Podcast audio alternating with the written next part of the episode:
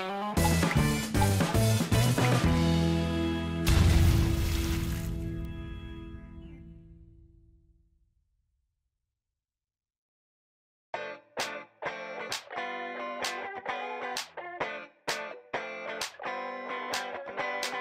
はい。じゃあ、マネーの虎第8回ということで、えーこの番組はネットビジネスで生計を立てている伊達さんと私、ユーランがネットビジネスの最新情報や役立つ情報をお届けしている YouTube ラジオ番組になります。ということで、今回もよろしくお願いします。はい、よろしくお願いします。ますえっ、と、今週ははい。どうですか？今週というより、先週は、そうですね。お疲れ様でした。お疲れ様でした。いやいやいや、盛り上がり、盛り上がりに盛り上がりましたね。いやー、そうですね。なんかお祭りみたいな感じで。まあ一応、前回聞いてなかった人のために言うと、はいはいえっと、僕のコンサル生とやっている、まあ、何ヶ月かに1回ずつぐらいやってる懇親会があって、で、まあ、あの、都内の居酒屋で、えワイワイやってるんですけど、今回そこに、伊達さん含め、えっと、はいネットビジネスの仲間の方が遠方からうん。駆けつけてくださって、14、5人ぐらいですかね、全部で。はい、はい、はい、そうですね。で結構集まってワイワイやらせてもらって、ね。感動の初対面をそうですね。すると、いや、ちょっと初めなんかほんとメルトはマに合う気持ちで、てれてれ臭かったですけど、そうですね。まちょっと席も離れちゃったんあ、で。そうですね、そうですね。はい。でもまあ、想像以上にやっぱり大きかったですね、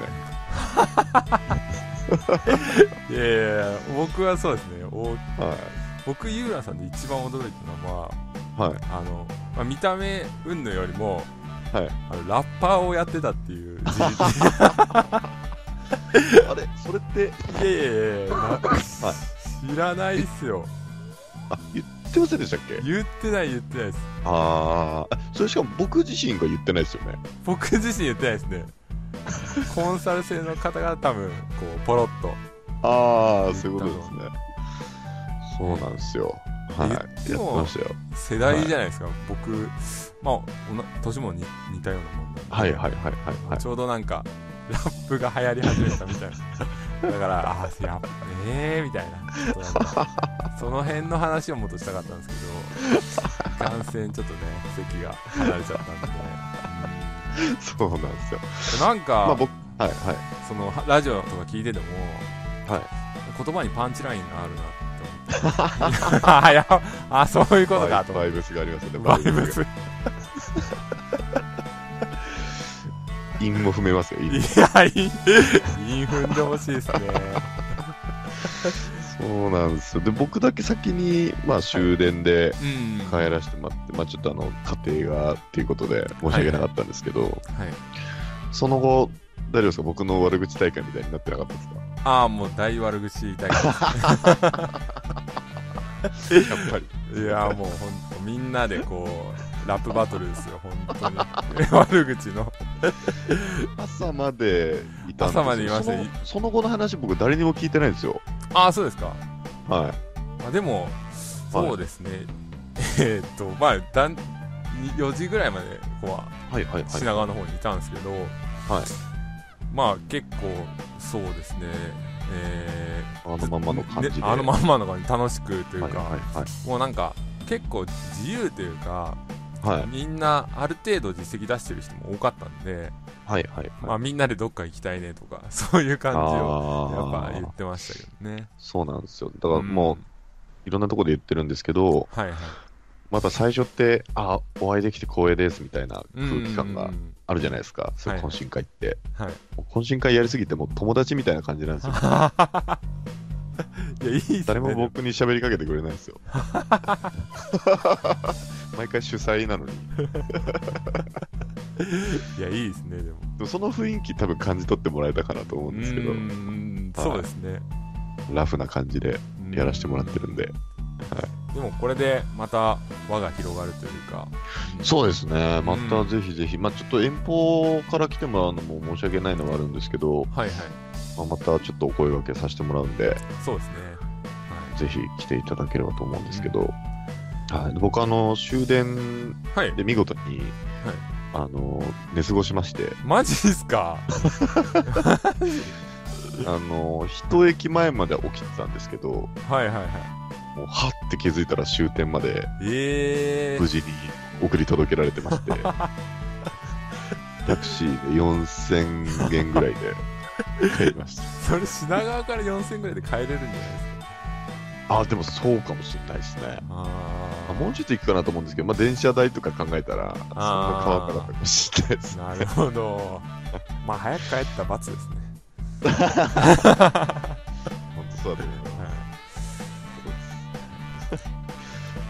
まあそんな感じで、はい。はい。そうですね、今日はあの質問を、ね、リスナーさんからはいちょっといただいて、はいはい税に関する質問をはい、あはい、のはい。いただいたんで、はい。今日もゲスト会っていうことで、ああ、そうですね。はい、ゲストに来てもらいました、じゃあ、この後、もうその質問回答と、うんはい、税理士さん、税理士さんにも質問回答っていう感じですよね。そうですねそうですね。はい。まあ、相当多分普段聞けない質問とか多いと思うんで、うん。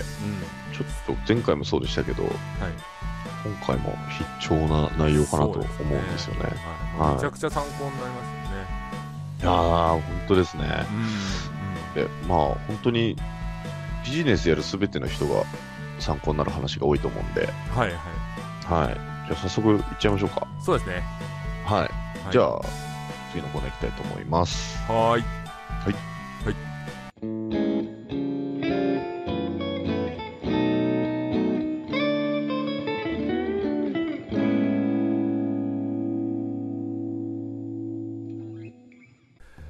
はい、えー、それではネットビジネス Q&A です。えー、このこ、はい。ちょっと、ナレーションがな慣れてないです。えー、このコーナーでは、えー、まあ、ネットビジネスに関する、えーご質問ですね。まあ、はいリスナーさんからいただいた質問などに、えー答えていくコーナーとなっております。えー、はい、よろしくお願いします。お願いします。えー今日はですね、スペシャルゲストとして、あの、僕のコンサル生でもある、宇野さんっていう方に、えー来ていただいております。よはい、宇野さんよろしくお願いします。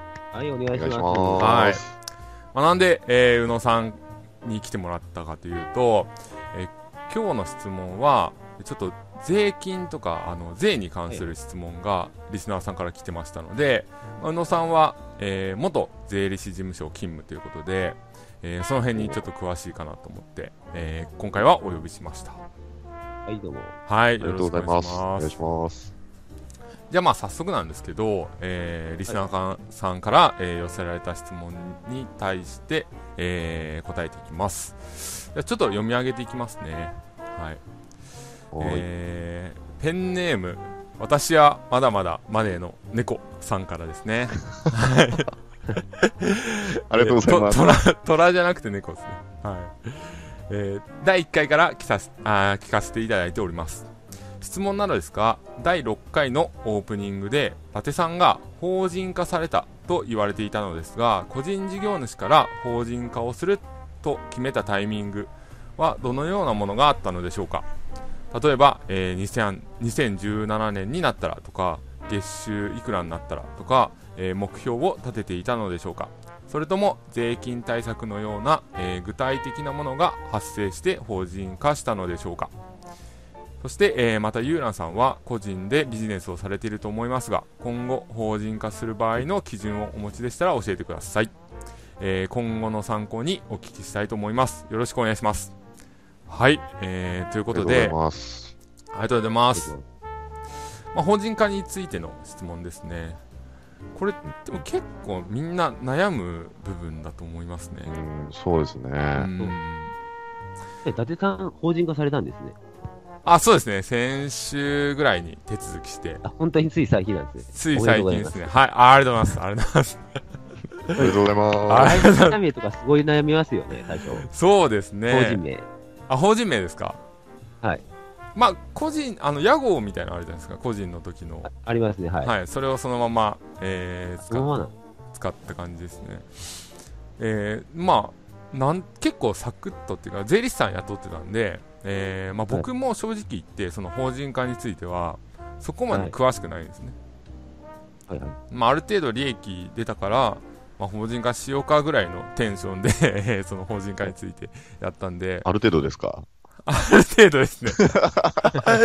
ある程度の利益ある程度。はい、が出わかりまて、そう、やったんで、そんなに詳しくないんで、そこはちょっと今日は、宇野さんに教えてもらおうかなと思うんですけど、したねなんか基準とかってこういうのあるんですか？基準はですね、はい。あの、まあ、率直に言うとですね、それぞれ人によって違いますね。ああ、なるまあ、ほど。だいおおよそ、課税所得が400万円以上っていうのが、まあ、主流なんですけど、おう課全税然その売り上げが、がない時代から法人化されてる方もいっぱいいてですね、自分もその一人で、うんうんやっぱ内容を知知れば知るほど、もう売り上げがない状状態から法人化した方が全然いいっていうのは感じる方が多いと思いますね。うん。あ、そうですか。うんそうなんですあ。一番のメリットはですね、はいはい。まあ、その退職金ですね。退職金。はい。個人事業主ですと、はい。あの、退職金というのが、まあ、払えないわけですよ。自分自身に。はいはいはいで、法人化した場合はですね、はい。はい。その、例えばその今から、まあ、自分今30歳なんですけど、はいはい。えこれから30年やっていくとしたら、まあ、30年分のですね、はい。まあ、退職金も払えるわけですよね。法人化したら。自分に、自分にもその、家族にも払えるわけですね。え？家族にも退職金、はい自分の会社の退職金が払えるってことですか？そうそういうことですね。その自分の家族にそのアルバイトとかししてもらって役員とか登記してたらですけど、ああ、なるほど。まあ、や、あの、会社の中の人間として、はまあ、家族がいたらと。そうですね、はい。うんまあ、それが一番っていうのと、あとはあれですね、経費となる部分がですね、はい。ガソリン代とか、まあ、携帯電話のお金とかありますよね。はいはい。あれ、法人だとですね、すべて、まあ、使用の部分も経費にできるわけですよね。法人契約していれば。ああ、なるほどなるほど。ただ、個人事業主ですと、はい。自家消費分だけなので、例えはいばガソリン分ですと、まあ、1年間、まあ、30万使いましたと。はいはいはい。で、プライベートの額を大体ですね、はい。まあ50%とか、その、合理的な割合で安分するわけですよね。ほうほうほうほだから例えば1ヶ月間、その、時間を計って、う。はい。まあ6対4だったら、もうそれをずっと使い続けるような感じですかね。ああ、全部はじゃあ、経費としては、計算されないってことそうですねガソリン代とか基本的にならないですけど、は。はい。まあ、ややられてる方もいますかね。ああ、なるほど。まあ、そのガソリン代を全部経費にするみたいな。税理士、その人は、はい。そうですね、税理士さんの、あの、裁量次第とっていうことです。ああと、個人の場合はですね、はい最近、税務調査というものがあまり入ってないので、ああ、なるほど。なので、ダメなんだけど、もうそのまま行っちゃってるっていうパターンがすごい多いですね。法人になるとやっぱり税務調査とかも厳しくなってくるって感じですか？あそうそうですね。マイナスの場合とかでも全然普通に定期的に入ったりするので、やっぱ個人の場合より税務調査に入る確率は高いですね。ああなるほど。なんか冒頭で言ってた課税所得が400万ってやつは、はい。どどどういうことですか？課税所得というのはですね、はい。まあ、所得、所得っていうのはですね、まあ、利えー収入からまあ費用を引いたものが所得なんですけど、はいはいはい。まあ、そこからその、えーまあ、それが課税所得と言っていいいい感じですかね。あーじゃあ収入が控除はい。400万を超えたらもう大体法人化してもい。いよみたいな感じですか、で一その一般的な感じですかね。ああただ、その、はい、はい、例外もあるので、ああもちろん。ゼロから全然っていう。うん。なるほど。じゃあ、まあ、大体、えー利益が400万。例えば、物販、僕らやってる、じゃあカメラの転売とかっていうと、えー利益が400万っていうと、現金で400万残らないと、ちょっと厳しいってことですか、例えば、仕入れに現、金はですね、はいえーもう置いといていただいて、考えからなくした方がいいですかね。ああ、そうですか。本当に費用っていう感じですかね。じゃあ、例えば、えーカメラの転売で、商品を買って、はい。売って利益が出た。でもその利益を、えー仕入れ仕入れに回したっていう場合でも、400万以上の、じゃあ利益が出て、400万の在庫を買ったとしても、えー400万の一応利益が出たっていう計算なんで、法人化した方がいいのかもってことです。まあ、実際にですね、はい。そういうシミュレーションよりも具体的な金額を出さないとですね、なかなかそそれは一概に言えないっていう感じですかね。ああ、なるほど。ただ、シミュレーションで、そのパ,、はいパーセンテージとか、ざっくりとした計算でやると、意外と、はい。えー穴があるので、うーん、なるほど。で本当に慎重にやった方がいいですかね。ああ、そうですね。なので、その、全部で、はいはいっ。ていうのは、どのようにやるんでしょうか？シミュレーションですかまあ、税理士さんと相談していただいて、法人化した場合と、その個人、まあ、例えばもう、過去のデータですね。例えば、はい1年前のデータも出てるので、1年間。はいはいはい。はい、はい。もう確定したデータをその法人化した場合と、えー今で、今で個人でやられてた方は個人の場合と、で、2つ作ってもらうわけですよね。はい、うーはい。ん。で、その総額を比較する感じですかね。うーん。なんで、確定データを元に作ってもらうのが一番なんですけど、ただこれめちゃくちゃ時間かかるんですね。あなるほど。なので、多分、税理士事務所の方もなかなかやらないと思いますね。すあ。ごい時間かかあーまあ、シミュレーる。そこションとまでしてら、いうよりも、ああ、じゃあはい、どっちかにしてでも、法人にするならもうしようよみたいな感じにはなるってことですね。そうですね、はい。うんじゃあ、あのー次に言ってた、はい退職金がもらえるってことなんですけど、はいこれこれはどういうことですか？まあ、退職金払うとですね、はい。法人の経費になりますし、おおなるほど。これ退職金控除っていうのがすごいでかいわけですよね。うーん。で普通の給料として払ってるとですね、どうしても社会保険がすごいでかいわけですよね。はいはいはい。あの、所得税、住民税とかよりも全然社会保険の負担がわ割合がでかいわけですよ。ああ、なるほど。で、それそれををその、退職金とかにしておくと、税金もかかってこないってことですか、そうですね、はい、ほぼかからないと考えてえー、すいげえ。へえそその退職金の算出方法みたいなのってあるんですか、ああるんですよ。へえどどんなもんですか？えっと国税庁のホームページ見ていただくわけですね。あのですね、20年以上勤務されている方らと、はいえー、では、計算式がややこしくてですね、今やるとあそう800、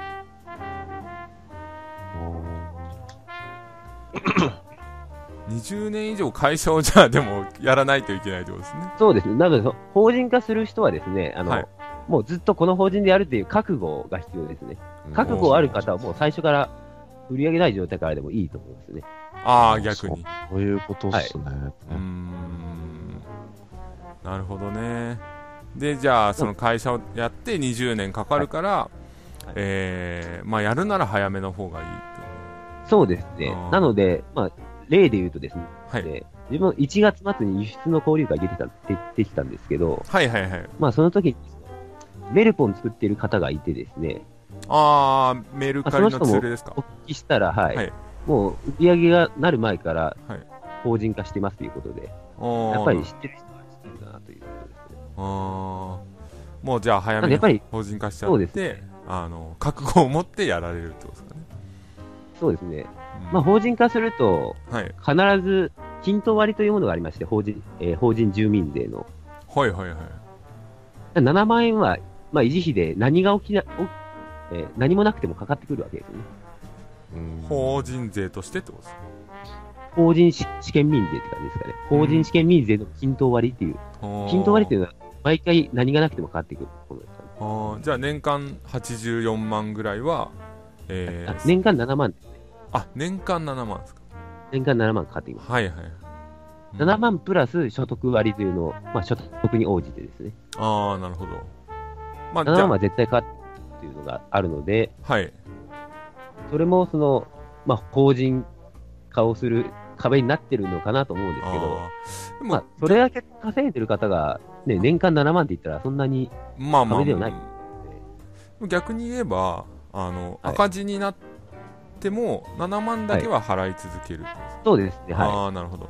い。結構中小企業の経理とかしてると、はい。もう赤字の法人がですね、大体8割、9割、あそうですか。まあ、は8割言い過ぎ。7割、8割ぐらいかな。それぐらいへあー。まあ皆さん節税対策で、まあ、、はい。ろんな高級な車とか買われるわけですね。ああ なるほど。はい。えー、まあそうですね、社長イコールベンツみたいな感じですもんね。うん。はい。は伊達さんもいろんなその、いはい。えノウハウの取得とかですごい、お金かけられああ、そうですね。そのコンサル費とかもあれですよね、経費になったりとか。うん。はい。なので、法人化しても、その、いろいろ、まあ、ちょうどいいラインで、うん。っていう感じですかね。なるほど。うーん。そういうことですね。じゃあ、あの、まあ、初めから、その法人化して、まあ、つ年間7万か。たえっ、と、法人化するのに大体20万ちょいぐらいですよね。税そうですね、合同会株式会社だとで20万ちょいするんですけど、はいはい。合同会社ですと、まあ、10万ぐらいで済みますかね。ああ、なるほど。なので、さ最近はもう合同会社がブームですよね。ああ、そうですか。じゃあ10万とその法人にかかる年間7万ぐらい、17万ぐらいあれば、えー法人をまあ1年間維持できる。で、そうはい。その法ちなみに、人、伊達さんは、はいはいこちらにありましたかね？あか一応株式会社にああやっぱそうですよね。しました。はい。で、その法人化する逆にメリットとかってあるんですか、そのメリットはですね、はい。先ほど言った、まあ、経費が100%落ちるというう、んあの、ガソリン代とかですね、通信費とか、はいはい。全事業で、自分ででビジネスで使った分だけしか経費にできなかったものが、はい。経費にできるってことと、はい。あと退職金が払えるということと、あとその、給与所得控除、まあ、法人の場合、自分に給与で払うので、ど。うん、うん、うん。なんで給与所得というのも使える感じですかね。ああ、それはどういった内容ですか？なので、まあ、給与、例えば400万、ね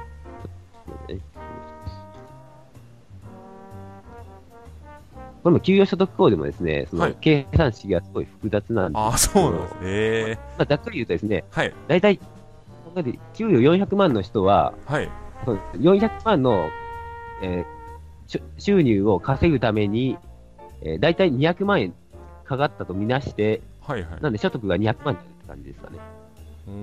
で個人事業主の場合、はいの場合も給与とか払えないわけなので、自分に。はいはいはい。なので、そのまま400万が400万ですよね。ああ、余分に税金がかかるってことですか ?400 万に対して。法人の場合、その控除を使えるので、ちょっと、ちょっと少しだけ、えー抑えることができる感じですよね。ああ、なるほど。それは基準とかあるんですか？もう400、もう、例えば200万のう、全部、基準はない、基準はないですね。どのなるほど。給年収でも給与所得控除はあるので、うーん、なるほど例えば4000万でも、まあ、数値はあれですけど、はい。えー、給与所得控除5が、まあ、3000万になる感じですかね。うーん。4000万1000万使ったので3000万が所得ですっていう感じですかね。ああ、なるほど。うーん、まあ、だいぶ違いますよね、そこまで来ると。はい。まあ、それもですね、はい口で言うとだけだとなかなかあれなので、それを数字にするのが一番ですよね。ああ、なるほど。そうですね。どうしても、はいそう。いうふうにね、えー結構ですね、はいまあ、お客さんと相談するときも、はい。あの、口だけで完結される方が多いんですけど、はいはいはい。それだとなかなか穴がいろいろポコポコ見つかってきたりするので、ああ、なるほど。実際に本当に、実際の数字で出すのが一番ですよね。ああ。じゃあまあ、まあ、こうやって言っちゃえば、その本末転倒の部分もあるんですけど、あの、例えば自分が、えー、コインにしてる税理士さんとか、まあ、依頼してる方がいしゃいらっしゃったら、そちらの方に自分の売り上げとか、まあ、報告してるのを含めて、相談を持ちかけた方がいいってことですね。そうですね、はい。うん。あ、そうですあと最近あれですね、一人の税理士ではなくて、まあその、セカンドフィニオンみたいな感じで、なるほど。二人税理士つけるっていう方もやっぱりいますよね。やっぱうん本当にスタイルが全く違ったりするので、あ税理士の先生が直接やってるくれるかところもありますけど、あ、はいはい。大体のところはですね、まあその従業員の人がやるので、ああ、なるほど。担当者ですね。うん。で、担当者も1年目だったり、10年目だったり、全然ピンキリで。で自分のそのスキルアップのために一生懸命やる担当者と、ただお金もらえればいいやっていう風な まあ担当者もいるので、はい、全はい。然それ、当たり、担当者次第でも全然違いますよ。えーはで逆にネットビジネスじゃあお金稼いだってなって、そのネットに詳しい人と詳しくない人とかだと、はいまあ、その例えば節税とかそういう意味で、はいもうかなり、えーもらえある額もそれも多分違うと思いますね。ああそうですかうーんじゃあそのその辺を見極めるのははい。まあ2人契約二人契約というか、まあ、こっちまあ、に、内緒で、そうですね。その表だってはなかなか言えないあーまあそうでですよねはい。内緒でやっぱり契約してっていう方は、そうですね。ちょくちょく聞きますけどう。ん、まあ、僕の税理士さんなんかは年間に 24万で、あのまあ、フリーっていう会計ソフトを使ってはいはい。で、えー確定申告もまあやってくれるって感じなんですけどそれぐらいそうですね24万例えばもう1人払ったとしても、えーそれそれを上回る例えば売上とか利益はいで、あの節税ができるっていうことが分かれば、まあ、どっちなんていうんですかね、えーまあ、それでペイできるわけですしどっちがいいっていうのは精査できますもんね、そうですね。はい。やっぱり一つの税理士さんっていうと結構不安になる部分もありますよねですね。ありますよね。なんかアマゾンとかとはい別でレビューとかないじゃないですかはいはいはい。なんか税理士レビューみたいなのあったらなんとなくわかるんですけどうんそうですね。ちょっと不安な部分あるんでこうやって質問も多分いろいろ出てくる分野だと思うんですねうんそうですね。まあ、税理士さんには本当、不得意、得意不得意があるので、ああなるほどじゃああの逆にさっき聞いた、あのデメリットっていうとデメそはい。そのさっき言ってた17万とかそれぐらいですか？まあ、設立費と、あとはまあ、まあ、解散の時にも、だいたい15万ぐらいですかね、かかりますからね。法人を畳む時ですね。ああなるほど。7万ずっと払い、一生払いた、続けたくないので、法人を畳みなすということで、ああ、なるほど。で、えー。最近だと、はいはい。法人をその休眠する感じですかね。一切活動しないので、休眠しますっていう感じで、はい。まそれでも、実際は7万円払わなきゃいけないんですけど、はいはいはい。それを払わないところが多いですかね。休眠っていう感じで。い払わなくてもいいんですか？や、よくないですけど、おそらく、その、市が結構言う、まあ、あー、まあ、この法人の場合はですはいね、はい。利益が出ると国税に納めるんですけど、はい。その均等割という7万円はですね、はい。つけえー住民税なので、はい。あの、市に払うんですよね。市はいはい。市と県。で、国税はすごい厳しいんですけど、はい。あの、市と県はすごい緩いので、結構なあなあなんですね。なるほど。これが国税だったら絶対徴収、あの、資産差し止めとか来るんですけど、はいはいはい。地方税だから済んでるっていう感じなんあですかね。ー。じゃあ赤字の経営者さんとかでもう7万払えねえよっていうや人は、はいあのは払わなかったりとかっていう。自分が勤めてた会社では、その、解散するのがめんどくさいからということで、休眠ですかね。ああなるほど。ただ、休眠で実質は7万円は払わなきゃいけないんですけど、それを払わずに済んでしまってるっていう実情がある。まあじゃあ、あのまあ言えば、ちょっと、なんていうんですかね、まあその7万をは、逆に言えば7万を払い続ければ、その法人は維持できるってことですね。まあそうそうです。逆に言えばそうですね。うん維持できます。なるほど。なんか意外に考えてたより、その、はいハードルは高くないっていうか、そうです。あとはあれですね。で、その、まあ年に1回申告しないといけないので、はいはいはい。大体のところはですね、個人の報酬よりも高いですよね。1.5倍ぐらいしますよね。ああ、その税理士。伊達さんも個人化して、はい。報酬って上がってないんですかね。どうなんですか？その辺相談してなかったんですけど、怖いですね、でも、あー上がるかもしれないですね、確かに。あーただ、僕の税理士さんは、あの僕がほそのフリーとかだと事業仕分けって自分でやると思うんで、そうですね。うんはい。ややることも多くないんで、そこまで、まあ、例えばじゃあ、その報酬が大きくなったら、逆にもう一人の税理士に頼むっていうやり方も、さっき宇野さんが言ってたような、うん、ありだと思うんで、ちょっとその辺も検討していこうかなと思いますね。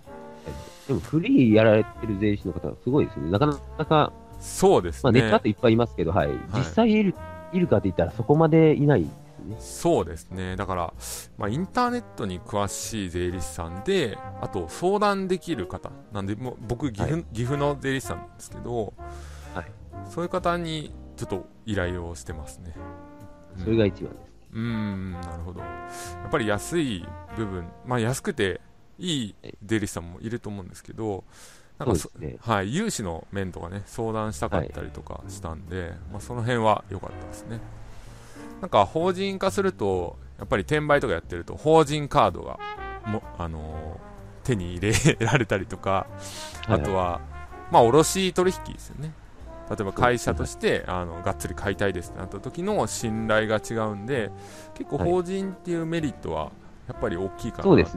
うん。やっぱ全然違いますね。周りの信頼度が違いますよね。ああ、なるほど。個人事業主っていうと、はい。もう昨日な、えー今日何もしてない人でも明日届け出出せればもう個人事業主ですからね。ああ、そう。法人の場合はその、ね、まあお金払って、これから払い続けなきゃいけないのを背負ってうん。設立するわけですからね。なるほど。なるほどですね。じゃあ、あーまあ、この質問の、えーまあ、返事なんですけど、法人化されたタイミングっていうのは、はいまあ、宇野さん的に言ったら、えー例えば、まあ、転売で、そうですね、ある程度の利益が出てたら、もうその年間7万えーで設立費20万ぐらいが、えーペイできるような利益が出していたら、もうそれで法人化しちゃってもいいんじゃないかっていうことそうですね。はい。まあ、うん一番は、この先ずっと続ける覚悟があるかどうかですね。なるほど。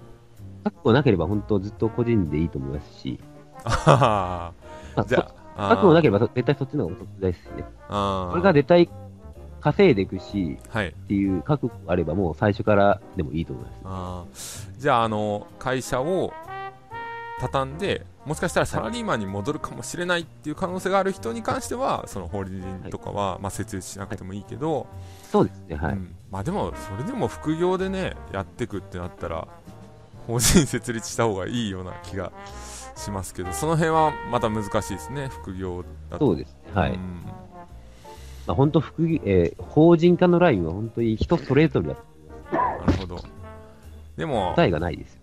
なんか責任が出ますよね、法人化したってなると、まあ、会社としてやっていくんだってなると。そうです。やる気も全然違うと思いますし、周りの見方も違うと思います。そうですね、個人でやってうんるっていうか、え会社で持ってるよって言ったら、ちょっとモテ方が違いますね。まあ、自営業か、その会社役員かはいですかね。今、あの、ボケたんですけど、一応。もそれちょっとスルーしちゃいます。あ、全然いいです。ちょっと、宇野さん、そういうところちょっと、ある、あります。そうそうそういや、冗談。なるほあど。はい。ネジが外れてるんですけど、あ、はい。はい、どうぞ。あのネジが外れた宇野さんにお聞きしたいんですけど、はい。あ のすみません、はい。えっと、覚悟がない人は個人の方がいいっていうのは、えっと、数年間だけ法人ですぐ辞めちゃうと、デメリットが生まれるっていう、デメリットというか、マイナスなことが生まれるっていうことなんですかね。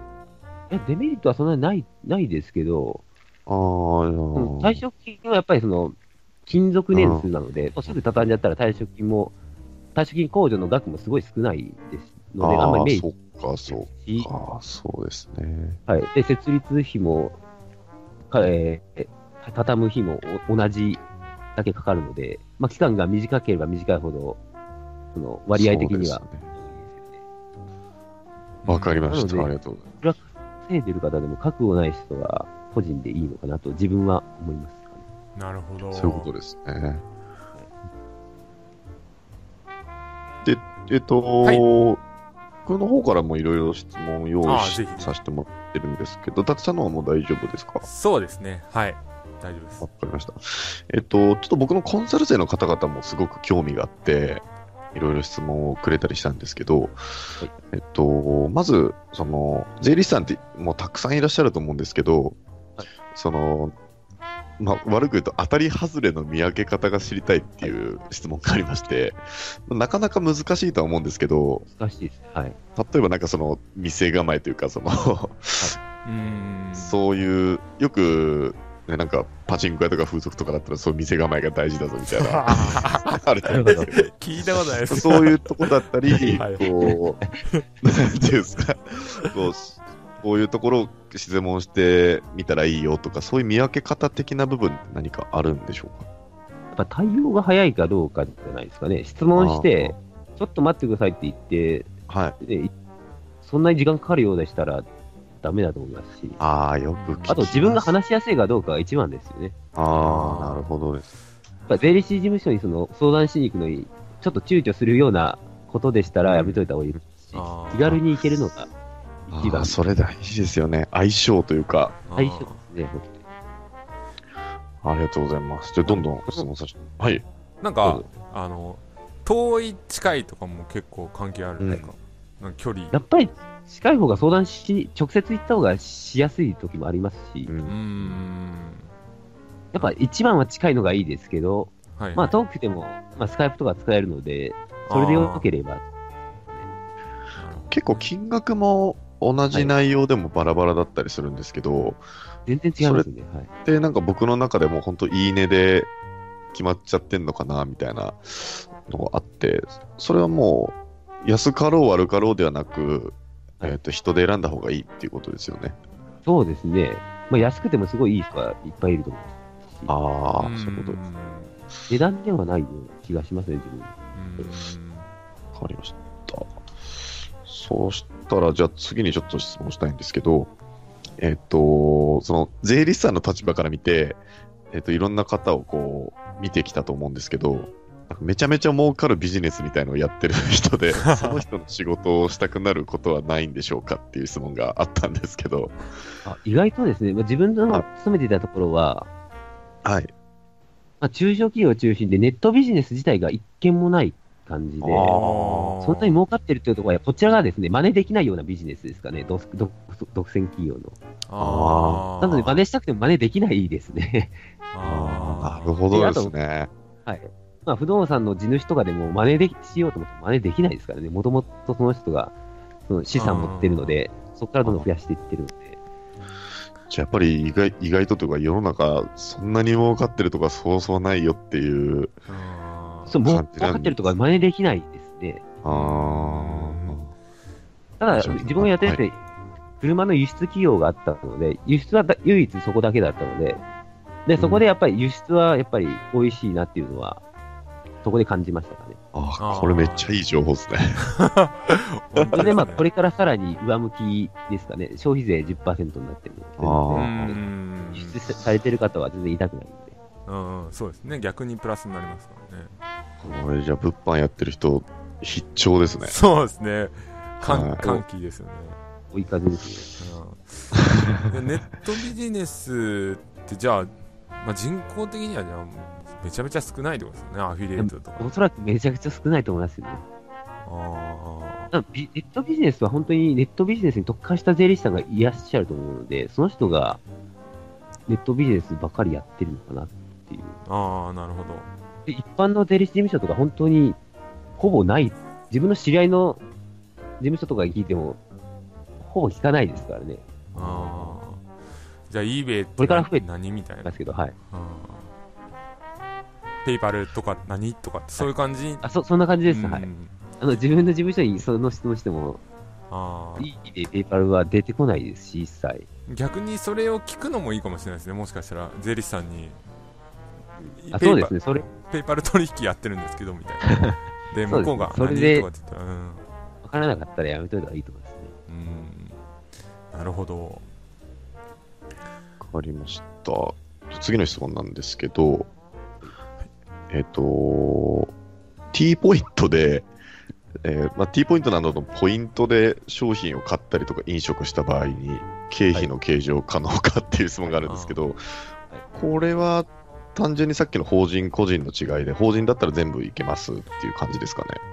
いや、これもですね、はい。今、通達が出てないので、自分のはまあ勤めてた事務所側としては、もはいうポイントはすべて、その、自家商品、自家商品っていうか、もう計上しないので、うんポイント獲得しても雑収入したりして収入上げないじゃないですか。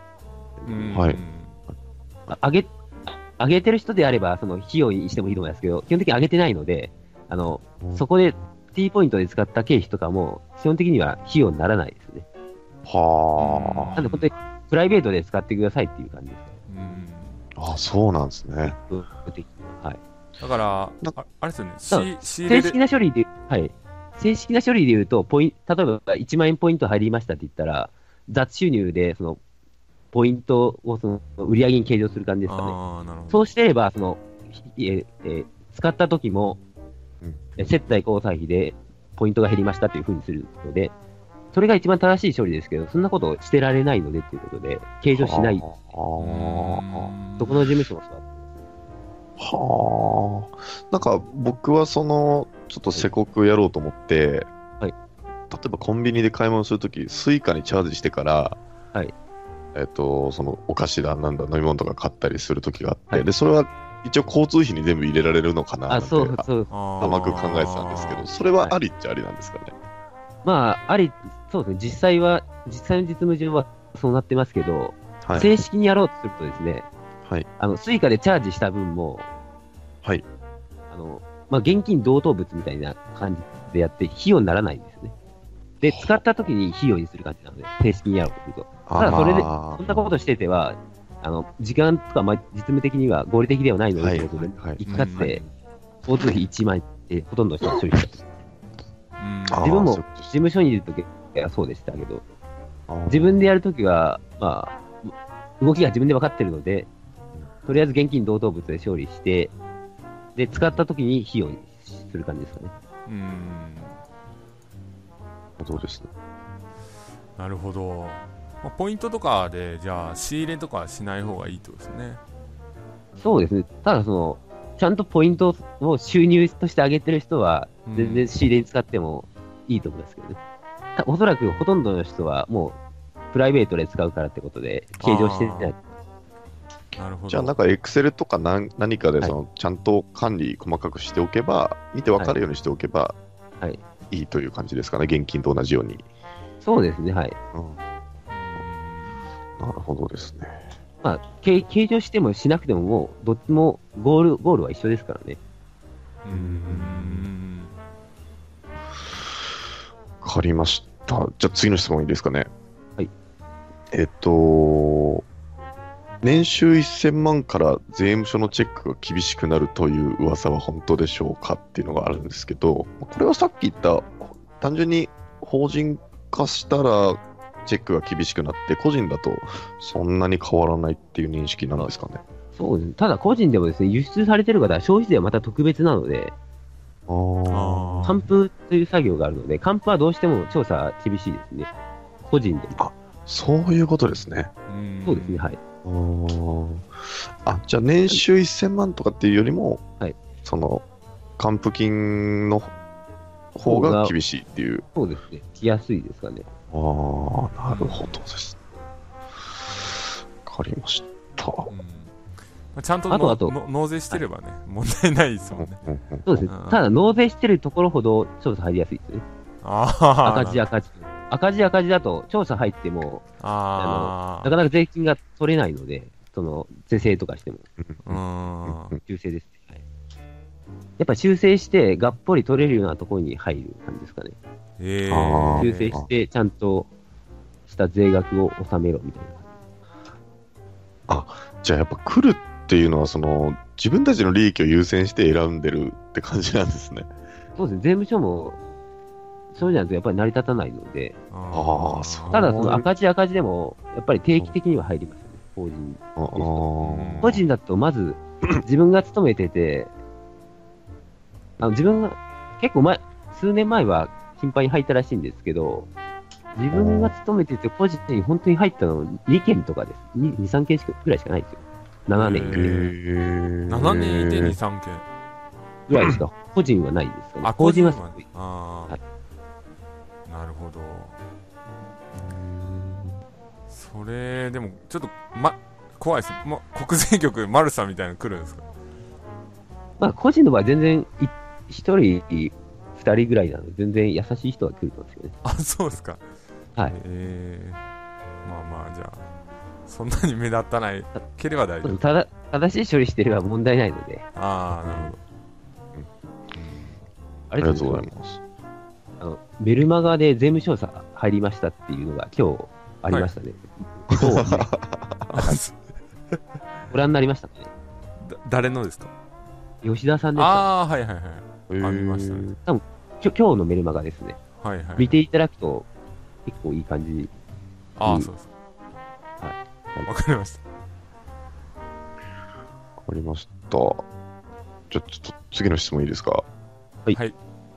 えっと、その宇野さんがこれまで、えっと、見聞きしてきた中で、こう、サラリーマンにおすすめする副業があれば教えてくださいっていう質問なんですけど、サラリーマンにおすすめの副業ですか？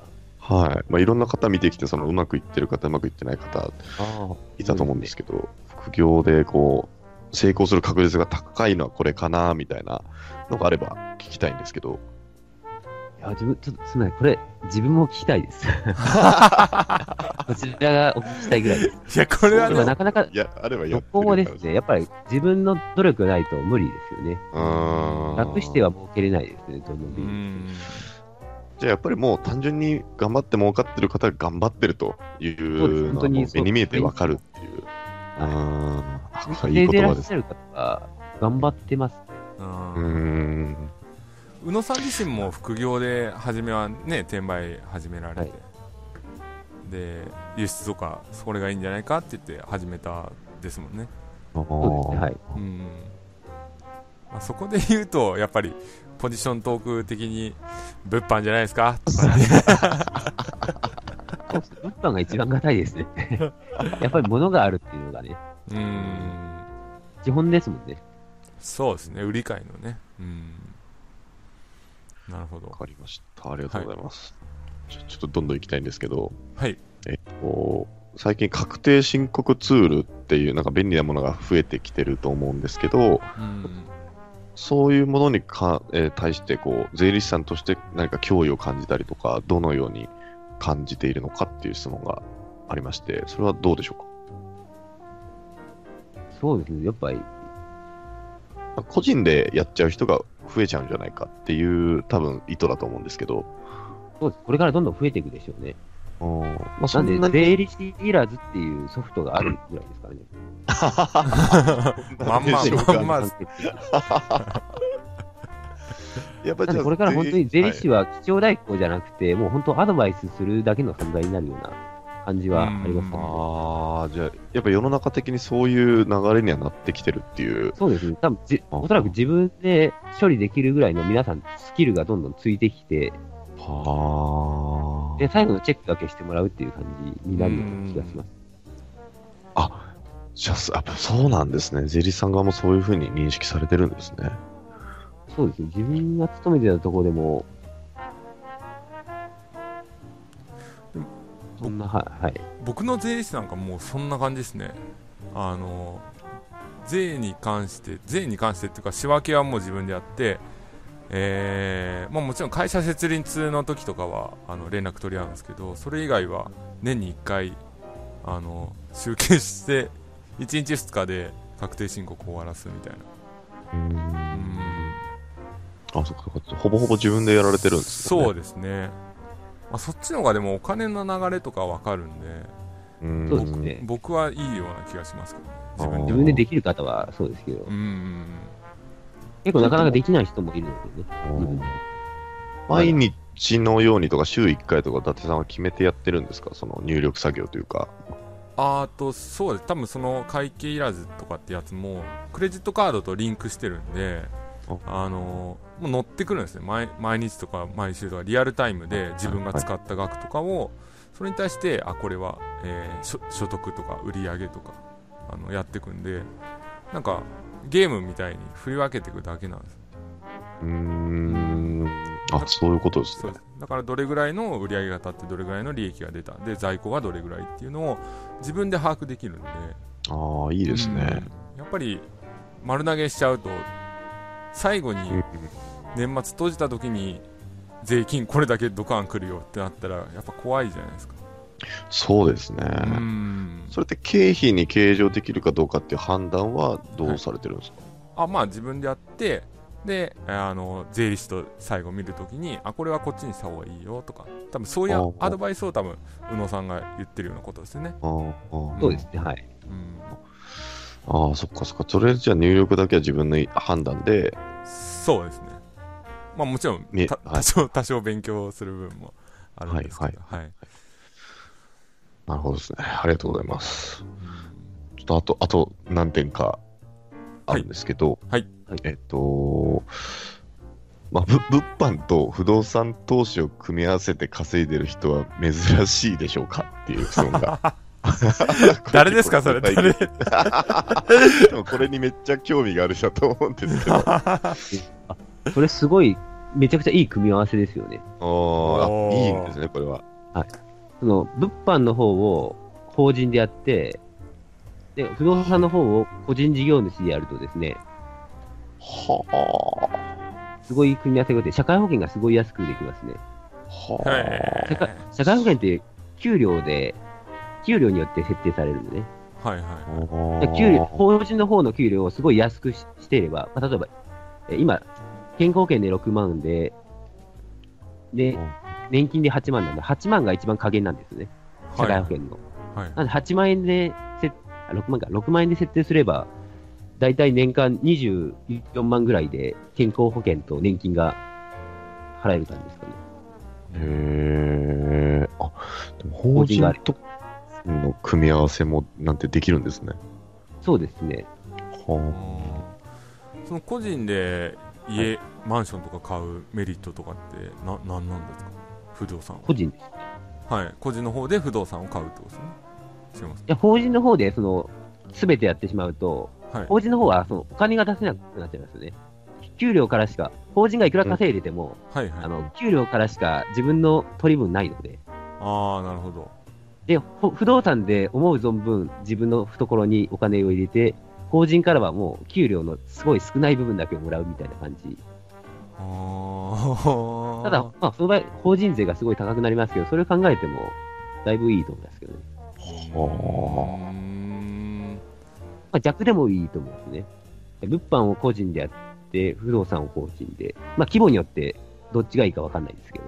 あーへえじゃあどどっちか両方法人でやればいいじゃんとかそういうわけでもないってことですねそうですね。もう、あの、大体国民保険、健康保険の上限が65万ぐらいなんですけど、あうんうんまあ、国民健康保険はその、こ個人事業主の方ですね。うんそれ65万と、まあ、法人で払う24万の負担で、よ大体40万ぐらいを気にしないっていう方でしたら、そのレベルまでいけば、もう全部2つとも法人でいいと思いますよね。あ。40万を気にしないレベルの方でしたら。そういうこと。で、実際にそうやって組み合わせたりしてる方っていうのは、あんまりいないんですかね？そうですね。まあ自分の事務所、まあ元いた事務所ではそのネットビジネスではないんですけど、はい。やっぱり法人で給料もらいつつ不動産でっていう人はかなりいらっしゃいますね。はあ。あそれで社会保険節税するあー。へえじゃあ会社としては売り上げ悪いけど、個人としては収入がまあ入ってくるみたいな感じまあそうですね、はい。ままあ、会社としては売り上げはいいけど、その給料は少ししかもらってない。うん。なるただそれも法人税とかのその調整になるので、ほど、これもで厳密なシミュレーションをこなさないといけないので、やっぱりうん。時間はかかります。まあとにかくちゃんと調べて、えっと、知識をつけてないと損することが多いっていうことですよね。そうですね。うん税理士事務所側もそんなにその一人の方に時間使ってたらもうキリがないので、そこまでうん踏み込めないので、っていうのもあるんですよね。なるほどですね。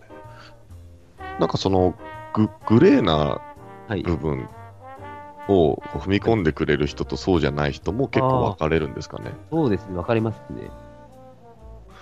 でもあんまりそんななんか自ら、ね、あの危険を冒す人もそんなにいないのかなとは思うんで、だそう、正しい処理してもらうのが一番ですよね。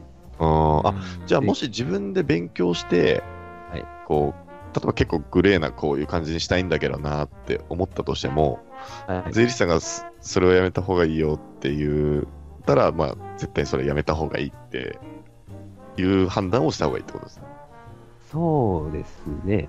あうんそれも本当人それぞれなので、まあ、自分の場合は、まあ、たくさん利益を出て、たくさん納税したいスタイルなので、ああ結構役員の方でも、役員というか、まあ、社長さんでもですね、はいはい。あの、たくさん利益を出て、もう、不正は一切一切せずに、まあ、正しい処理をして、節税だけして、税金をたくさん納めたいって人はすごい伸びていくので、やっぱりどうしてもその節税したい、節税したいって言ってですね、高級車とか買って、その、なかなか会社の現金が回ら回りにくくなったりする方もいらっしゃるので、お本末転倒なんですね。税金払いたくないから、自分のちょっと使用のや、使用というか、まあ、会社の経費を増やすか、増やすというか、うん。まあ、高級車買ったりするような方はなかなか、まあ、銀行側の、うん。まあ、金利とかも安くならないですし、うーんああ、じゃあもうまあ最終的に。ちゃんとですね、納税して、でまあ、有料な会社は銀行側の金利もどんどんどんどん安くなるんですね。で、今ですと0.4%とかいう、そういう会社もあるので、へ有料な会え社。借り放題ですねそんなん借り放題。で、銀行が本当、えーか、えー借りてくれ、借りてくれって営業にすすごいいらっしゃるみたいあです。なんかいい話ですねそうですね。もう本当胸張って、にたくさん稼いで、たくさん納税して、まあ、それその分節税もちゃんとしていただくというのが一番ですよね。うん脱税じゃなくて節税をしていただく。うんまあ、へ変にせこせこしてると、やっぱり、そうですね。シコシコと後からその、うん全部調査入って大打撃しますし、うん銀行からのその印象もすごい悪いですし、悪いとやっぱり金利も全然いに2.5とかそういう感じになっちゃったりするところもありますし、まあ、2.5でも悪くないんですけど、そうですね全体的に見ると、いいとこ見てしまうと悪いなと思います。うんまっとうにやるのが一番っていううんそうです感じですかね。あとはい。じゃあすみません。最最後の、最後になるんですけど、えっと、利益率が極端に低い人が、えっと、消費税の課税対象に格上げされた時の救済処置はありますかっていうはい質問なんです。これ多分3年とか4年して、そうですね、1000万円、はいそのその人がその国内販売か輸出販売かによるんですけど、輸出の人は大体、初年度から自分から消費税課税事業者になりますって言ってなるわけですよね。はいはいはいはい。ただ国内て、国内だけやってる人は、まあ、消費税払いたくないので、2年間は払わなくていいので、うんうんでそこからその1000万超えて、2年後に払う義務がようやく発生するので、はいはいはい。えっ、と、多分国内をやっていて、で、えっ、と、まあ、そろそろ3年目とかになって、はい消費税の払う対象になるっていう人の質問になると思うんですけど、うんはい。利益率が悪いからとか、そういうのはないですようね。全然普通に皆さんなりますね。ううんん家庭事業まあ、。例外はないよってことですね。はい。うーんまあでも物販だったら輸出まあどっちみち課税事業者になるんだったらね輸出ややればうんそうですね、どっちみちそうですねそれ輸出の方に切り替えていくのが一番ですよね。うんあの国内をにまあ、何年かやって、その1000万やった2年後から輸出に切り替えるっていうのはすごい賢いやり方ですよね。ああ、そういうことです課ね。税事業者になったから輸出始める。あうーんなるほどそうですね。そこで国内でのノウハウというか、転売のノウハウを覚えちゃって、徐々に輸出にシフトしていくみたいな。ああ、いや、いい話だな。うんうんそうですねありがとうございます。僕あがあそんなもんしたい質問はそうですね。なんか、ああと、はいそのなんか、トラブルとか今までいろいろあったと思うんですけど、はい。なんか、ちょっとそういう、例えば怖い目にあったとか、面白いことがあったとあか、なんかそういう話ってありますか？あ、トラブルですかね。はい、トラブル。まあ、自分の経験上、自分がややってしまったことなんですけど、はい。例えば確定申告はないん。ですけど、株式の売買ですね。うん。ああ、はい、はい、はい。株式の売買は、えーその、今だとその、特定口座であれば申告しなくてもいいわけですね。税金があらかじめ20%、うん。100万の利益うん株取引で200万円で購入したものが300万円で売りました。で、100万の利益ですね。うん。はいで、100万の利益の20%の20万が税金として取られてから80万円だけが自分の口座に振り込まれますと。う。うんん。いくら稼いでる方でも貧乏の方でももう、それでもう20万取られてるので、申告はしなくてもいいんですよ。うんああ、はい、はい、はい。ただ証証券会社がもう払ってる。あそうです。もう取ってるので、20万円もう取ってるので、申告しなくてもいいんですけど、はいただ、その、えーそんなに所得が多くない方は、申告すれば、えー戻ってくるんですね、税金が。うん。例えば収入がゼロな人が、例えばそれを100万円あるとですね、うんえ100万円で、まあ、ほぼ全額戻ってくるので、まあ、20万がそのまま戻ってくるわけですね。うんだったら申告しますよね。株だけの所得で。うんはいただですね、えーある程度金が持ってる人方がそれを申告してしまうと、うんまあ、それも、えー所得とみなされるので、また20万以上に払払うことになりますかね。うんは払わないでいいのにし、えー申告しないでいいのに払う感じですね。はい、はい。はい、はい。なので株の取引はその3つ種類があって、えーそれが源泉分離っていうんですよね。もう源泉、あらかじめ取られてるので。はい。で、その損失とかもあるので、損失、損失とかを、まあ、申告するのが申告分離っていうんですね。はいはい。それで、その、さっきみたいに、まあ、えー申告、えー所得がない方が、もう、それをし申告することによって還付されるようなことだったり、その所得がありすぎる方が、それを申告することによって、まあ、払払うここういうその、うん申えー申告分離ですから。申告分離ですね、そあ総合課税です。はい。いう感じで、まあ、3パターンああってですね、うんはい本当に株の確定申告をする方は結構慎重にしないといけないですね。うん自分の状況。それによって社会保険とかも全然変わってくるので。ああ、なるほど。なので自分がちょっと、その、申告分離を、総合課税をしたことによって、はい。あの、まあ、その人75歳以上だったので、後期高齢者の方は1割だったんですね、その時、健康保険料が、所得によって。はい。で、自分が申告したことによって、それが3割になってしまって、あで、さらに、その、20万円、その、厳選されているものを、あ。はいはい。えあ、それは20万円厳選されたの、還付か。還付それは良かったです。とにかく、1割をちょっと3割にしちゃったっていうのがうん。あったりするので。クソ怒られました。いや、そんまあちょっと、次は注意してねぐらいで終わりましたけども。ななんかそういう時って、はい。そのクライアントが気づいてなくても、はい。ちゃんと謝ったりするもんなんですか、まあ本当人によりけりです。自分はもう素直に謝れば、向こうも、うん。まあ許してくれる、許してくれて、まあ、そんなに、まあ嫌な顔せず、まあ次から気をつけてねぐらいで、なので、まあ素直に謝ることですね。あま間違いを見つける。あそうっすね。そうか。でもそれってもう取り返しがつかなくなっちゃうんですか？その取り返税理士さんしがつか修定正とかでも無理。ミスった場合外ってあ、そうなんですね。どんなパターンでも無理なんですか？どんなパターンでも無理ですね。いくらこちらががいと無理ですね。覆らないえ一度怖いっすね。そうですね。なので慎重にやらないといけないですね。なのでご自身のやつも、申告、あの、所得税が還付だって思って申告しても、そのパパターンがあるので、ー例えば所得税が20万円還付する、あ、だったらいいじゃんと思ったら、裏を返したら、その、えー国民健康保険がめちゃくちゃ上がってたとか、そういうのもあります。うん。は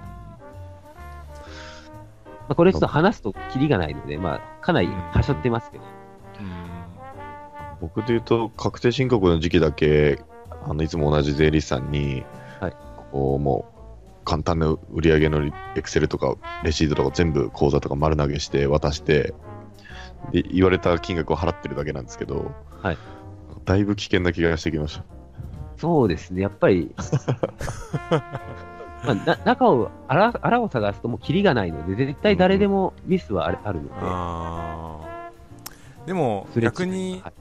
こういうとこ例えば物販の節税とかってはい。なんかすればすればこういうとこすればいいよって部分とかもあるんですか？例えば宇野さんがこの前教えてくれたはい。ふるさと納税とか、ふるさと納税もう全員が対象なので、はい。あー。例えばそういうのって物販とかネットビジネスとかであるんですか？ネットビジネス特有のってことですね。特有のそまあこういうのややれば節税になるよみたいな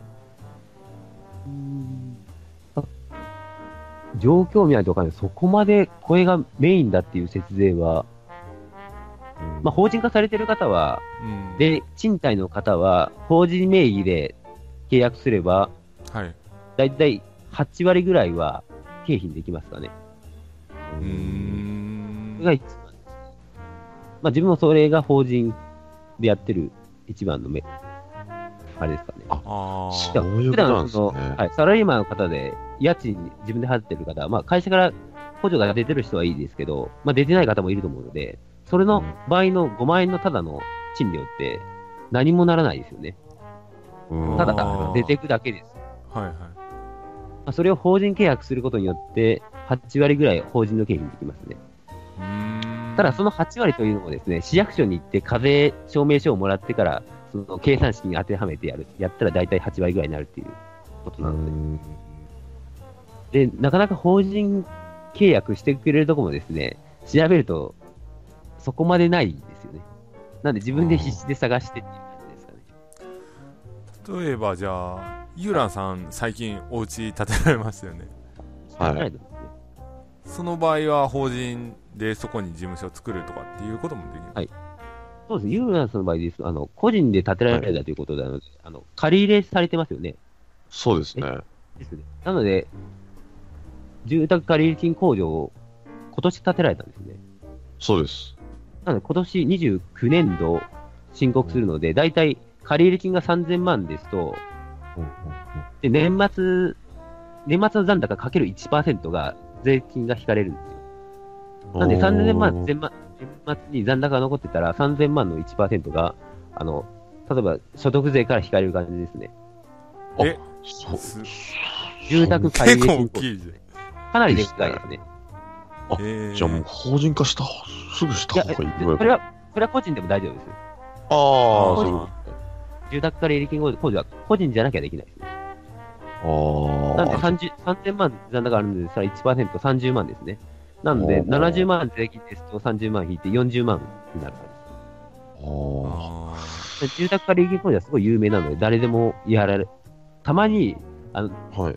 忘れてる人がいるので、あ、それじゃあ、絶対覚えておかないといけない。ーそうですねそうですねちょっとメメモモとかね有名な言わないと。はいゼリーさん自宅買ったって言って、まあ、ちゃんと借り入れして買ったって言えば、はいはいはいはい。まあ、9割ぐらいの税理士さんちゃんとやってくれますかね。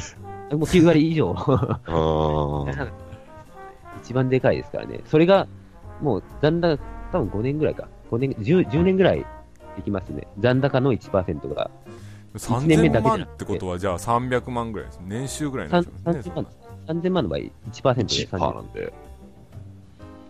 ああ 3, 3万30万です。あ30万だあ30万かあすいませんちょっと計算が なるほどじゃあ逆にはい、ちょっと個人でやったなので。あの、はいユーラさんの場合、個人で家建てられて、そこの中のい一部を事務所として使っているっていうふうにすると、はいはいはい。ユーラさんって法人で物販とかされてますかね？いやー、ずっと個人で、あ、まだ法人化されてないわけですね。はい。法人化されてたらですね、はい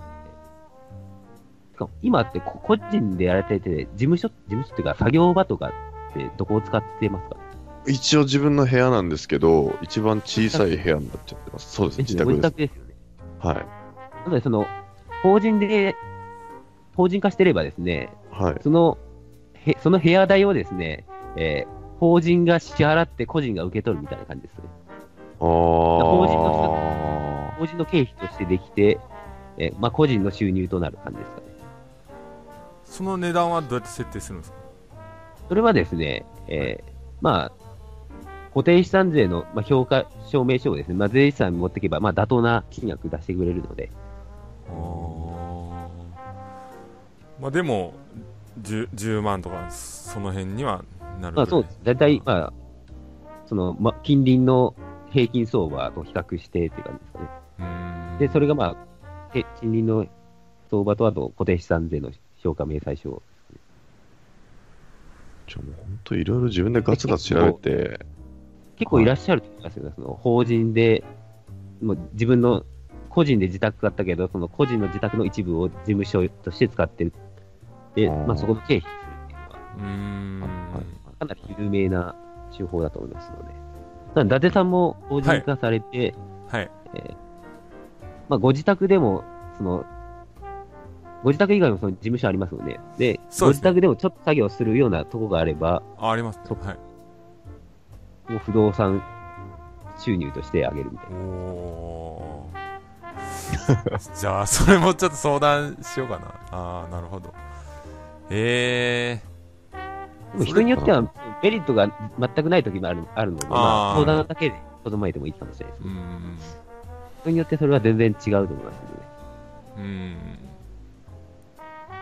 こういろいろこういうことができるっていうのを知った上で話をしないと、はい。ダメって感じがしますね。どそうですね。うん。それこそでも気軽にんなんか節税ないんですかね？とかって あの税理士さんうに聞,、ん。聞ける関係の方が。あそうですね、その方がいいと思いますね。気軽に本当に話しかけれるようなうん関係で。うん、税理士さんも本当に間違ってた、あごめんね、あそこ間違ってたよって言えるような関係が一番ですよね。あその税理士さんもなかなか話しにくい人だと、言いづらいなあったりすると思うので、そうですね。いやーもうだいぶ、これ、ちょっと前回同様、やばいっすね。いやかなり参考になりますね。うんなかなか聞けないっすよ、これも。ねえ。ご自宅建てられたことは本当おめでとうございます。ありがとうございます。なかなか、僕の力ではないんですけどね、本当に。でもあ、奥さんも今一緒にやられてるってことは法人になったらそれも会社の役員としてあ、また、そうですね。奥さんがいらっしゃって、共同作業者ですと、もっと、すごいバリエーション増えて、ももう税理士さんも時間かかってしょうがないと思いますけどね。あその場合って、か例えば家族と一緒にネットビジネスをやる場合ってもう、なんか法人、法人の方がメリット多そうな気がしてきたんですけど、はい。人がもう増えたら、もう従業員化して法人でやった方が、なんかいい場合が多いですかね、やっぱり。そうですね。身内でしたらもう、法人で役員として、でそうしよ 決まりましたね。早い方がいいです。いややっぱり退職金の期間が長くなるんで。う。うん。あちょっとそしたら、税理士さんに電話してみよそうですね。まあよく言いますもんね。なんか身内っていうか例えば全然働いてないけどあのそうですね。不要に入ってもらったりとか。えちなみに、あの、はい。宇野さんは、えっ、と、クライアントの募集みたいなのをかけて、今、はい募集はしてるんですか？あ自分はあれなんですよ。あの、税理士に勤めてただけで、あの税理士資格がないので、そういう契約できないあーそういうことですね。ただ知り合いに税理士がいるので、もしよければ、ああ、そういうこと。いや、この聞いてる方で、あ宇野さんにやってほしいなっていう人が 絶対出てくるはずなんで、そういう時はご紹介していいのかなっていう。ははい。税理士資格、すごい早く取りたいので、宇野さんはそはい。ああ勉強もなさってるんですねちょっとその、今はそちょっとそれどころでは一時中断してますけど、最終的には絶対、あはい、その、宇野さんって今、はいど、えっと、どこに住まれてるんですか？愛知県、け県あ、愛知県なんです。あ、じゃあその辺に、で、これを聞いてる方は、ちょっとあれですね。紹介してもらったりするといいかもしれないですね、宇野さんに。まあ、そう知り合いのところで紹介します。じゃあ、下の説明欄の質問フォームから。そうですねそうですね。はう宇野さん手広いんであのその他にも、あのはい。Google マップを店の中にストリートビュー事業を今やってるんです。もうやってたり。い。なんすか、それ？あの、まあ、い伊達さんのコンサルで、まあ、カメラの輸出をちょっと今習っててですね、はいはい。まあ、その絡みで、絡みというか、まあ、カメラの知識も活かしつつということで、あの店内ですね、お店、はいお店の中をですね、えー撮影できる事業を今していてですね、360度ですね、カメラ。はあ。結構便利でですね、うん例えば、ゴルフ場行きたいな、まあ、ゴルフの練習したいなっていうところで、その、ゴルフ場って検索して、中が見えて行けたら、より分かりやすいですね。あ、こそうですねここうなってるんだっていううんこんだけ距離あるんだっていう。まあ、あとは、はいはいはい。飲み会の感じになりました。で、ちょっとは実際に、ちょっと距離遠いけど、中見たいなってことで、360度見れたら、もう本当にうん実際にい行ったような感覚になるわけですよね。行ったような感覚できるので、実際行って、あ、狭かってやばいっていう風にはならない。まあ、そういういろいろメリットがあるので。だからお店とかやられてからいたら、えーそれをやった方が売り上げ拡大につながるっていう可能性がそうなんです。はい。あるので、多分このリスナーさんにもいるかもしれないんで、はい、その辺も。ね検討いただくといいと思います。多いっすね。わかりました。ありがとうございます。まあ、あと監督もやってるんですけど、それはちょっとまた 話に。そうですね。それは AV とかじゃないですよい。やいやいやこまあ、また今度、またまた今度。このラジオってどういう方が聞かれてるんですか？自分もちょっとこれから聞こうと思ってるんですけど、あこれから？やつも、はい、ちょっと聞き直したいな単純に、その物販の属性の方が多い、うんなネットビジネスのそうですね関。係の方がほぼほぼだと思いますね。うん、僕とユーラさんが、えーはいまあ、ネットビジネスで情報発信してるんで、まあ、それをはい見てくださってる方なんで、でもこれ第何回、第、えー、8ですね。8回ですかね。はい。はい。近いよ。聞いてくださいよ。わかります？ちょっと早速、過去のやつをちょっと、はい。事前予習しようかなと思ったんですけど、なかなかちょっと時間が取れなくて、そうですもうねちょっとめんどくさいになってしまう。はい。はい。わかりました。いや、もう、すごい好好評、神回。そうですねもう非常に、本当に参考になりましたね。だって、普通にやるだけで何十万とか、あの、利益変わってくることが多いと思うんで。そうです。やっぱり本当に自分が学習しながらが一番いいですよね。うん。経営者の立場になって。うん。なんかあの、はいい、つも、その、コンサル生の方とかに、まあ、こういう質問ありますか？みたいな、ちょっとポツポツしか大体来ないんですよ。うんうんうん今回、税理士の方をあの質問できるんですけど、つったらは、いすげえ来ましたから。うん。みんな気になってるんでしょうね。なるほど。じゃあ次じゃあ本物の、自分ちょっと税理士じゃないので、ぜ本物の税理士じゃあ次ゲストに呼ぶといいですね。あいや、もう十分ですよ、十分ですね。はそうしたらもう、どさどさと、はいはい。い。いやー、勉強になりました、本当に。はい。いいそうですね。じゃあ、もよろしいでしょうかね。はい。えー、じゃあ、えー、本日は、宇野さんですね。えーはい元税理士事務所勤務の、えー、宇野さんに来ていただきました。宇野さん、ありがとうございました。あありがとうございまはいどうもありがとうございす。りがとうございます。ありがとうございました。ありがとうございます。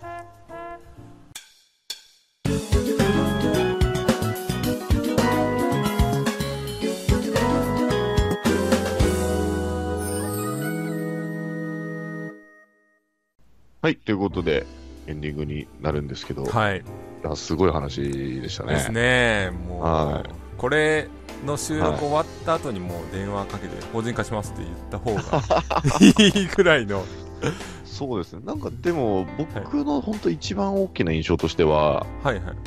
えっと、法人化するメリットの方が明らかに多そうだなっていう、す。ごく感じたんで、うーん。うん。なんか聞いてる方も多分そうなんじゃないかなと思ったんですけど、そうですね。